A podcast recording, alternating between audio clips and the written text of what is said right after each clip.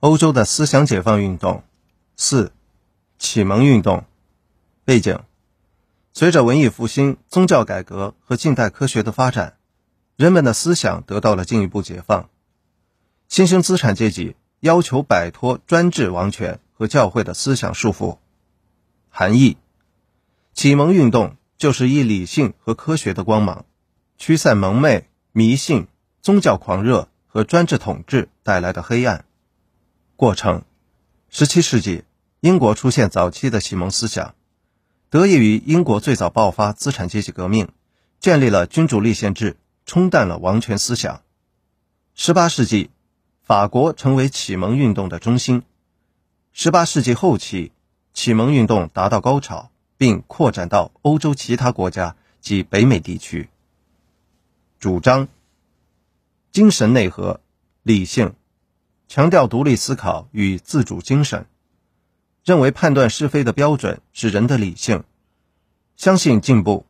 相信在科学和教育的作用下，社会将趋于完美。对未来社会提出了一些基本的政治思想，如天赋人权、平等、自由、法治、权力制衡等等。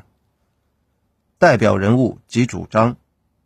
法国孟德斯鸠强调立法、司法、行政三权分立，相互监督制衡；伏尔泰寄希望于开明君主进行改革，建立君主立宪制；卢梭。主张主权在民，人民有权决定和变更政府形式与执政者的权利，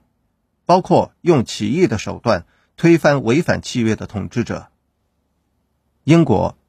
亚当·斯密被尊为现代经济学之父，他认为劳动是财富的源泉和衡量价值的尺度，主张自由竞争。德国康德